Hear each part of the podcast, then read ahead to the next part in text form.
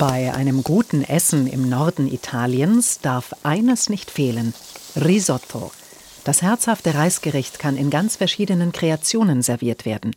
Eine davon ist das Risotto alla Milanese. Für die Zubereitung gibt es verschiedene Rezepte. Doch eines der besten stammt tatsächlich aus der musikalischen Feder von Giuseppe Verdi.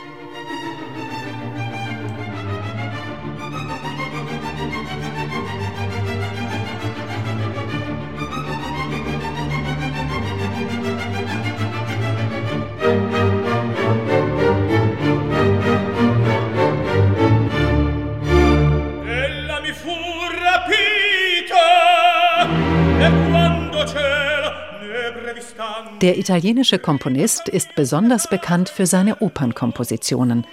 Aber auch in der Küche lässt er seiner Kreativität freien Lauf. Hinter dem Rezept mit Piemonteser Reis, Rinder- oder Kalbsmark, Safran und Trüffel steckt aber mehr als nur ein vorzügliches Gericht.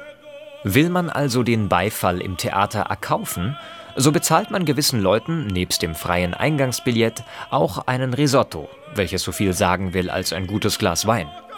Erhält nun der Komponist, Sänger usw. So vielen, aber unverdienten Beifall, so sagen gewöhnlich die hieran keinen Anteil nehmenden Zuhörer Quanto Risotto.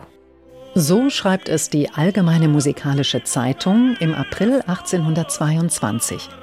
Ob Verdi allerdings selbst mit Risottisten zusammenarbeitete, ist unklar.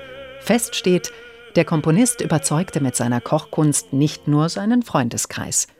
Genießen Sie also auch Verdis Oper bei einem Teller Risotto alla Giuseppe Verdi.